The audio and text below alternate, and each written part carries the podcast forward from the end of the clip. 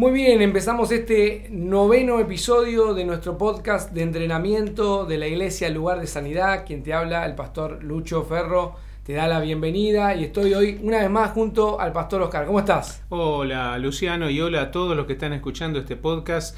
Muy entusiasmado por los temas que estamos tratando, así que hoy va a ser también muy muy bueno. Así es, estamos tratando el tema de el corazón. ¿Cómo es el corazón de la persona que Dios va a usar para servirle. ¿eh? Y estuvimos hablando durante estos últimos episodios, en esta segunda temporada, sobre la integridad y cómo tener un corazón íntegro. ¿eh? Y en la semana pasada dijimos que eh, íbamos a tocar ahora el tema del carácter, porque el carácter y la integridad son indispensables. Y el carácter es el tema que vamos a tratar hoy. ¿Te parece que arranquemos? Sí, dale.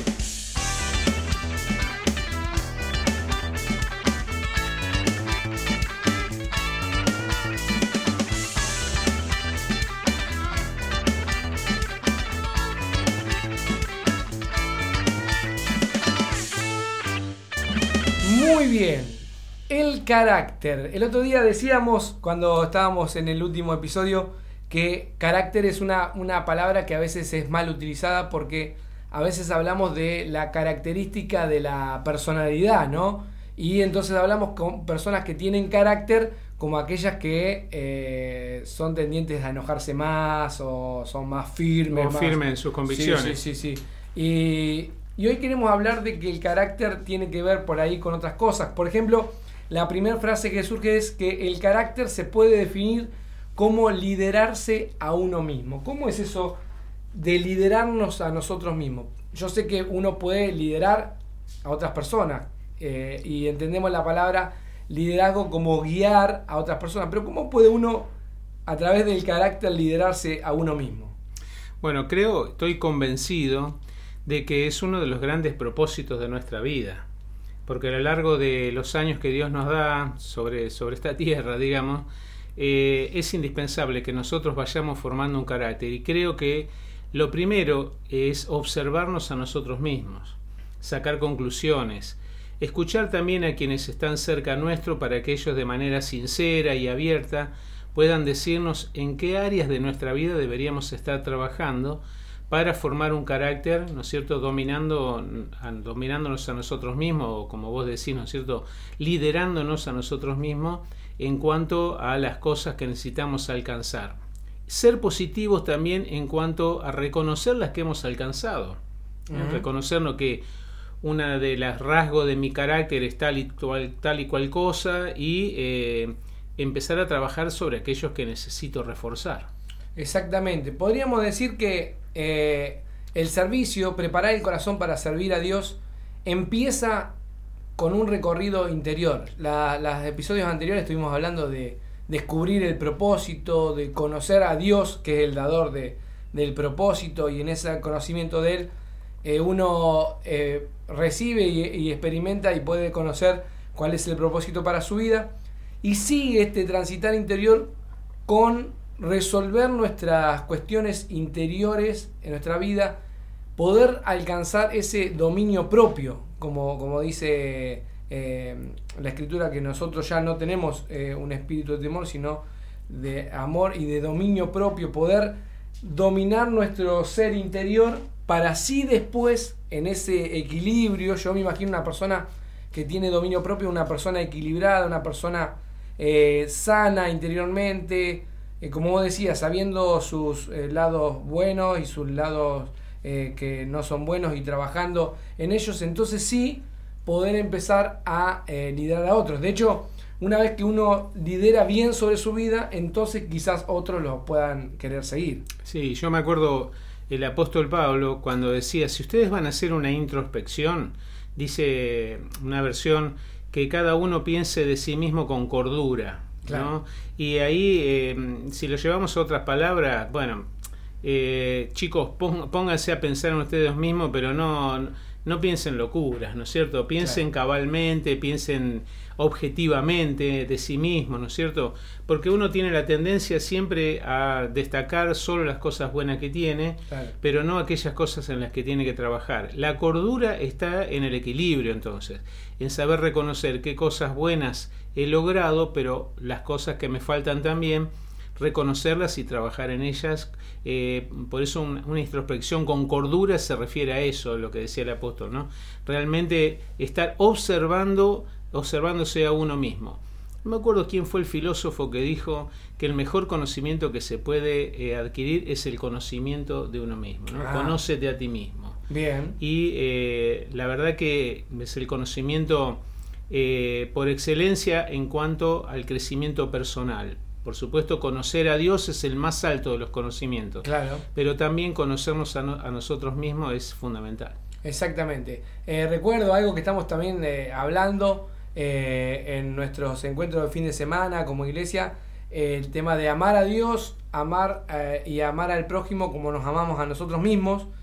Y esa parte de amarnos a nosotros mismos, tener ese equilibrio, eh, tiene que ver con esto, con la integridad de corazón, con estar equilibrado, con tener el concepto de uno eh, correcto, ni mayor ni menor, porque también eh, hay muchas personas con autoestima baja. Hay personas que obviamente se sobrevaloran y los vemos y generalmente uno tiene la tendencia a que le choque esa actitud, digamos, cuando alguien se, se pone por sobre lo que, lo que es o quiere mostrarle a los demás lo que hace y, digamos, quiere llamar la atención.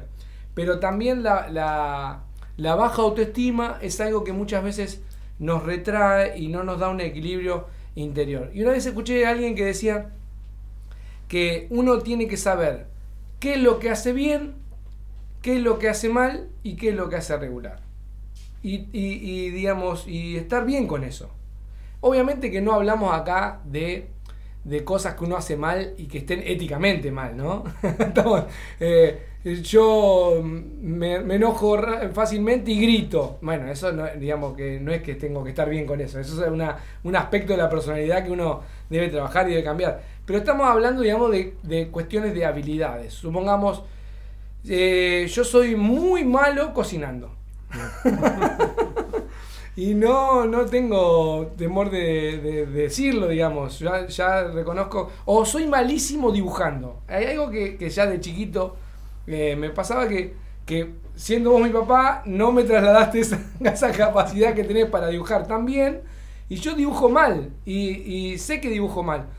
Y si yo hubiera dicho, bueno, no, pero yo quiero estudiar diseño gráfico o ser arquitecto, y no porque hubiera basado toda mi vida en algo que no hago tan bien y hubiera querido como, como querer hacer algo que no, no, me, no me sale naturalmente. Sin embargo, también sé que hago otras cosas bien. Por ejemplo, tengo una cualidad natural para tocar instrumentos, eh, para tocar música. Y, y he aprendido a tocar eh, piano. Eso sí me lo, me lo.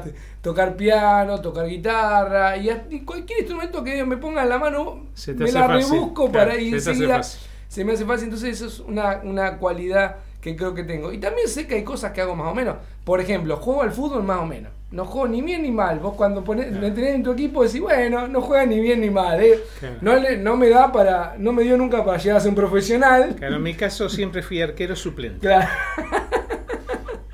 no me dio Y para... más, suplente del suplente, Exacto. por las dudas. No me dio para ser profesional en ningún deporte, lo intenté con el básquet también. Siempre jugaba más o menos, digamos. No era ni el que se destacaba, tenía compañeros, viste, que jugaban muy bien. Vos decís, este va a terminar en primera y algunos de mis compañeros llegaron a primera. O en el básquet pasó a mí, tenía compañeros que jugaban muy bien y yo jugaba más o menos, acompañaba al equipo. Bueno, entonces hay cosas que hago mal, dibujar, hay cosas que hago bien, le- el aspecto musical lo, lo pude desarrollar bien, pero hay cosas que hago más o menos y bueno. es- Y uno tiene que estar bien con eso y un poco también aprenderse a reírse de uno mismo, ¿no? Bueno, esas que estás nombrando, que son las habilidades, ¿no es cierto?, con las que nosotros venimos, son mucho más fáciles que de, de detectar porque son eh, cuantificables. Claro. Por ejemplo, si a vos te agarra un profesor y, y- y te dice, bueno, dibujame tal cosa, él puede evaluar hasta, eh, con, hasta con una nota. Si mira, Claro. este dibujo merece un- esta nota porque no, no, no llegaste a lo que se esperaba. Sí. Pero en cuanto al carácter, estamos hablando de cosas abstractas. Claro. Estamos hablando de cosas intangibles, pero que también tienen una influencia en nosotros y en los demás. Por eso hay que buscar las vías eh, que nos puedan ayudar a entender si hemos alcanzado los objetivos que se esperarían de nosotros y especialmente de nosotros como hijos de Dios, que se esperarían que tuviéramos en lo abstracto. Gracias a Dios somos la única especie sobre la Tierra que podemos hacer abstracción, que significa pensar cosas intangibles, poder eh, visualizar en nuestra mente, en nuestro corazón, aquellas cosas que no se ven, como por ejemplo en los rasgos de carácter, como por ejemplo el respeto, estoy viendo algunas que tenés escritas acá, como consistencia, confianza, credibilidad, mm. eh, cosas que no se ven, pero que en, el trato con las demás personas, eh, porque básicamente el carácter se ve en, en, el trato, en las relaciones con los demás, ¿no es cierto? Y bueno, esas cosas se, eh, se, notan y se perciben. Entonces, hacer una abstracción a mucha gente le cuesta, ¿no es cierto? Pero es necesario hacerla y con la ayuda de Dios, Dios que nos conoce, nos, nos puede también revelar eso. Exactamente, y para construir un carácter fuerte, es decir, para, para tener fortaleza en esto de tener dominio propio, de liderarnos a nosotros mismos, de poder, digamos, eh, crecer en cuanto a, las relaciones que tenemos y, tener relaciones sanas con las demás personas, con, con las demás personas de, que son parte de un equipo en el cual yo estoy trabajando, sea en la iglesia, esto sirve para cuando trabajas con otras personas a nivel laboral, en la familia. Para crecer en el carácter hay cosas que podemos hacer nosotros, hay cosas que podemos hacer. Y una de las cosas es lo que decíamos recién, desarrollar seguridad e identidad personal, es decir, estar seguro con quien yo soy. Eh, repito, no estamos hablando de eh, decir, bueno, yo soy así y dejar pasar cosas que, que son malas en sí mismas.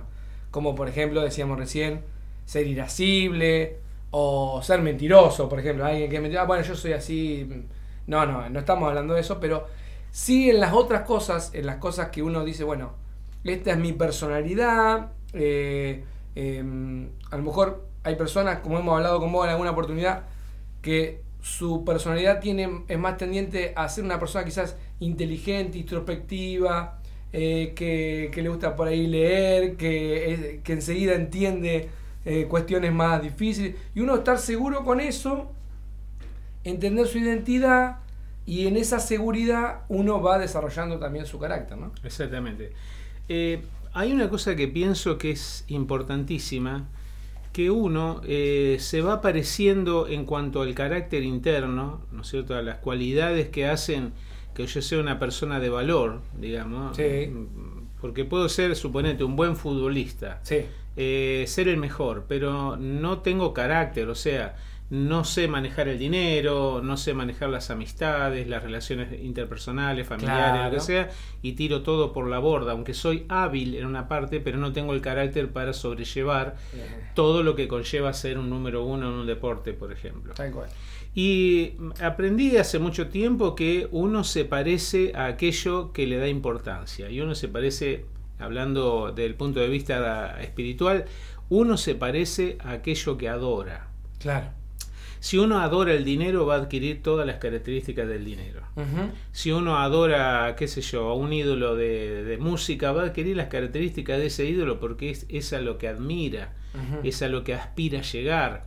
Y en cuanto a Dios, si uno está conectado con Dios de una forma apropiada, de una forma eh, cercana, de una forma íntima, uno termina adquiriendo el carácter de Dios. Claro. Termina adquiriendo eso. Y quiero contarles a todos y contarte a vos, Luciano, un, ejemplo que a mí me, impactó, que lo leí hace un tiempito, de eh, la característica de los bebés que están en los brazos de, de su mamá, por ejemplo, y de repente se descubren en un espejo. El bebé se observa en el espejo, pero todavía no puede hacer la abstracción de pensar ese soy yo. Claro.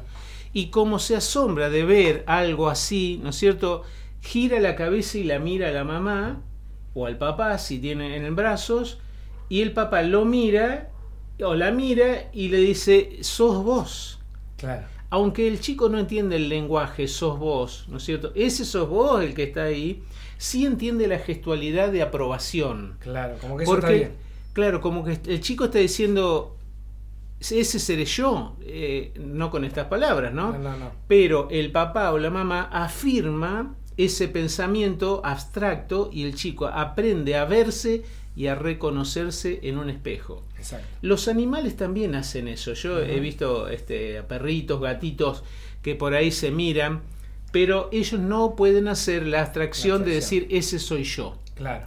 Que miran otro perro. Hay- en el espejo hay otro perro, pero no dicen ese soy yo. Eh, para reconocerme como yo en el espejo necesito la ayuda de mi mamá, de mi papá. Eso sucede cuando son bebés, ¿no es cierto? Ahora, si llevamos esto a la realidad espiritual, cuando yo me miro en el espejo del Señor y el Señor me mira a mí, yo me doy vuelta para ver si Él aprueba o Él está entendiendo quién soy yo, Él me revela qué soy yo. ¿No es cierto? Sí. En el caso de la mamá le dice, ese sos vos. Claro. En el caso de Dios, a mí, cuando yo me miro en Él, me miro como un espejo, Él me dice, este sos vos ahora Claro.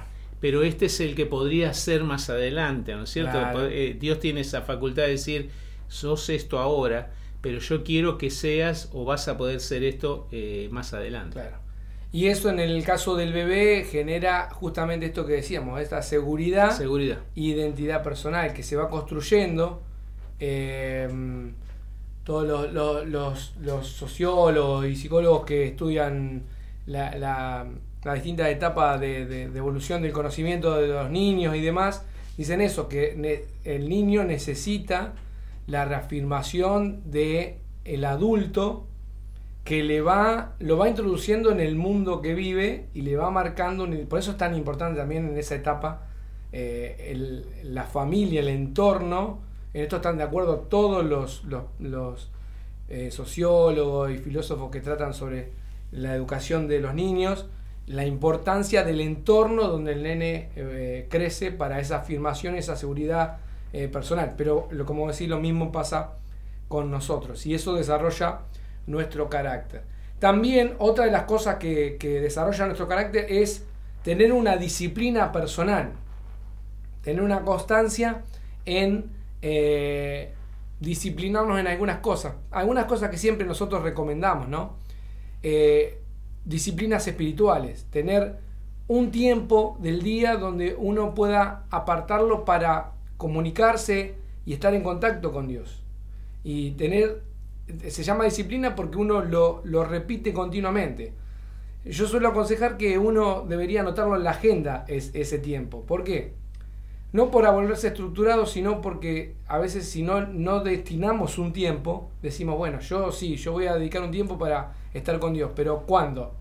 En algún momento. Eh, Claro, claro. Ese momento nunca llega. Ahora, cuando vos le, como si fuera, digamos, parte de tu rutina diaria, vas a trabajar, tenés que ir a buscar a tu hijo a tal lado, eh, tenés que hacer tal trámite, y vos decís, pero este tiempo yo lo voy a apartar para estar con Dios, eso se vuelve una disciplina, y vos dentro de ese tiempo sí sos completamente espontáneo, flexible, y obviamente no sos estructurado, pero todos necesitamos la disciplina que viene a ser como, como el esqueleto de nuestro cuerpo, nuestra estructura, para darle forma a después lo que hay dentro de esa estructura, que obviamente uno le da esa flexibilidad, esa espontaneidad, dentro de ese tiempo no tenés estructura, pero sí apartás un momento y eso te genera la disciplina de hacerlo a diario. ¿eh? Consistentemente, claro. Exactamente. Por ejemplo, esto que es una disciplina espiritual, pero podemos hablar también de la disciplina de leer,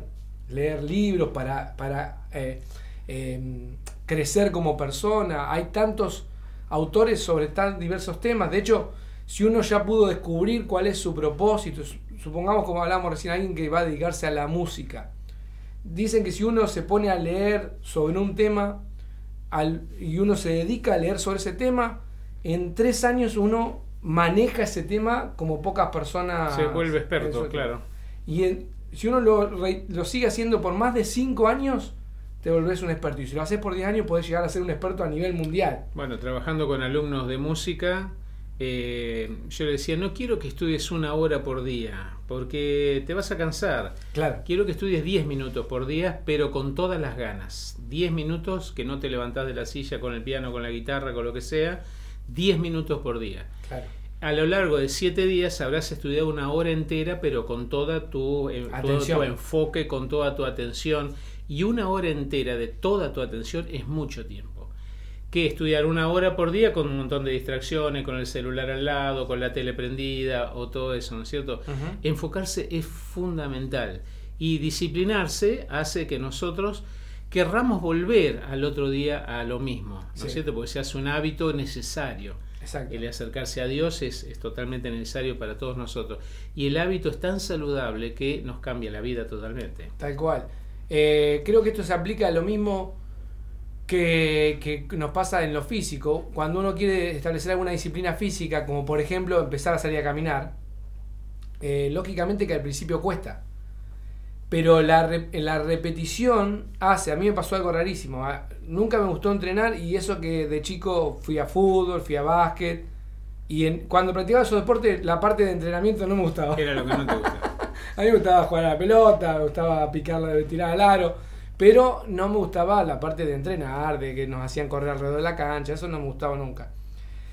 Pero ahora me quedó eso que no me gustaba. Pero de grande, por un momento que tuve que hacer, digamos, un trabajo para descender de un peso muy alto que tenía, tuve que empezar a hacer ejercicio y, por ejemplo, salir a correr. Y, y no me gustaba, era algo que, digamos, no entendía a la gente que estaba corriendo. Por ejemplo, la Cámara de Plata que tenemos en la costa, y la gente sale por la costa y vos lo ves con esa cara de felicidad corriendo. Y yo digo, Lloviendo. bien, yo digo, ¿qué les pasa? ¿Qué les Ra- pasa? Caen rayos de todo y ellos están corriendo bajo la lluvia. Y más odiaba el que te decía, uy, qué ganas salí a correr. Ah, es que, pues, no, no, no podía entender que dijera algo así.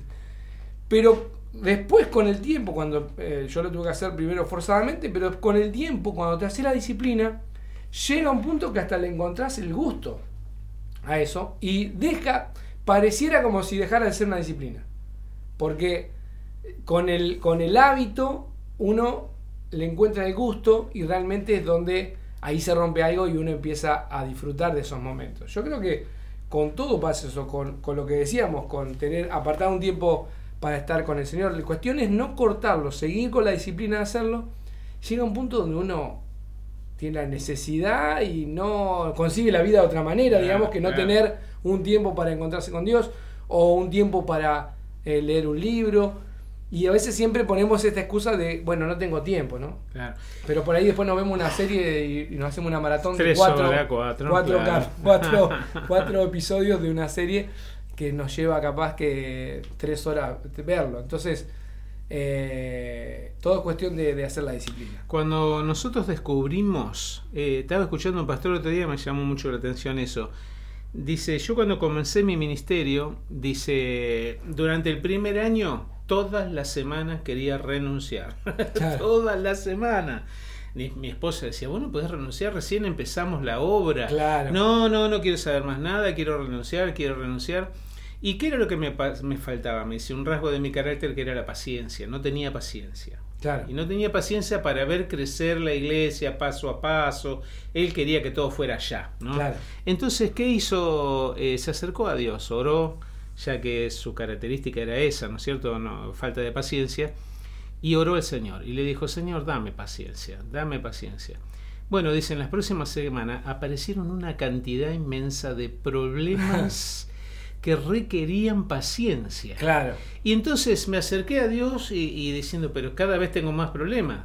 Bueno, Dios le reveló, no querías paciencia, te estoy poniendo en situaciones en las que tenés que ejercitar la paciencia Exacto. que yo ya te di, porque cuando hablamos de que nosotros tenemos al Espíritu Santo en nosotros, el Espíritu Sí. Santo viene con todas esas cosas. Claro. El fruto del Espíritu, ¿no es cierto? Que es amor, gozo, paz, paciencia, benignidad.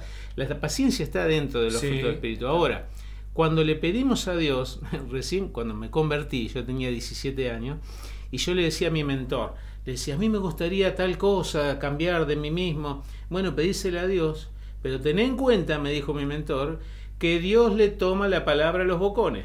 Claro. O sea, si vos querés cambiar y le estás diciendo a Dios quiero cambiar, Dios te toma la palabra. Claro. Y te va a poner en situaciones en las cuales va a tener que aplicar aquello que vos querés cambiar en tu vida. Así Exacto. que eh, Dios es bueno, ¿no es cierto? Y si uno quiere cambiar partes de nuestro carácter, como la confianza, la credibilidad, el respeto, ¿no es cierto? La disciplina, la seguridad personal, la identidad, todas esas cosas uno quisiera tenerlas más con más fortaleza. Pedírselas a Dios significa que Dios se va a involucrar para que vos lo puedas hacer, para que puedas llegar a ese objetivo. Así es.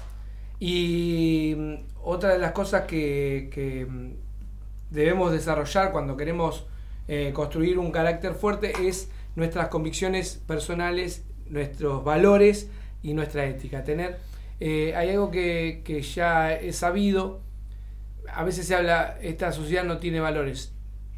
Eh, en realidad eso no es correcto porque todo, toda persona tiene una lista de valores.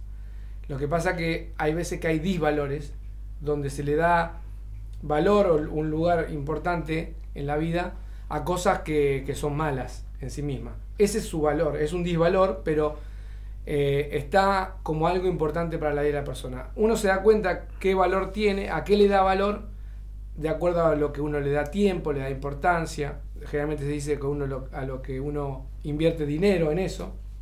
Eh, la cuestión es poder tener valores que tengan que ver con la ética, tener valores que tengan que ver con las convicciones personales y obviamente esa, esa ética basada en eh, la confianza que tenemos en Dios y en su palabra y de, acuerdo a esa confianza que tenemos en su palabra nuestros valores y nuestra ética deberían reflejar eh, lo que para Dios está bien y eso debería ser lo mismo para nosotros. Tener esa confianza de decir, si Dios dice que esto está bien, para mí también está bien. Y si Dios dice que esto no está bien, para mí tampoco está bien. Y esa es mi convicción personal y bajo esos valores eh, me, muevo, digamos. Claro, te mueves, ahí. Bueno, estamos cerrando este, este episodio acerca del carácter tan importante en la vida de una persona, poder liderarnos a nosotros mismos, porque eso genera, como venimos diciendo, en las demás personas lo que una persona con carácter fuerte, carácter definido, eh, una persona que se lidera a sí mismo, lo que genera es credibilidad, genera respeto, eh, crea consistencia, gana la confianza y por supuesto todo eso nos lleva a poder servir a Dios de una manera mejor. Muy bien. Me encantan estos temas, Luciano, y espero que a todos los que estén escuchando les sirvan de mucho, ¿no?